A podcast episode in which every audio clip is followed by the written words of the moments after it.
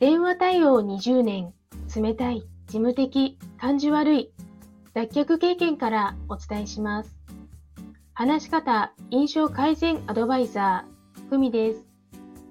このチャンネルでは、話し方や印象改善のコツ、また日々の学びをアウトプットしています。今日のテーマは、疲れない呼吸です。仕事や家事、勉強に夢中になって呼吸を忘れていることありませんか？疲れない呼吸のコツを2つご紹介します。お腹に風船をイメージする。息を吸うときは風船を膨らませるイメージで深く吸います。息を吐くときは風船をしぼませるイメージで深く吐き出します。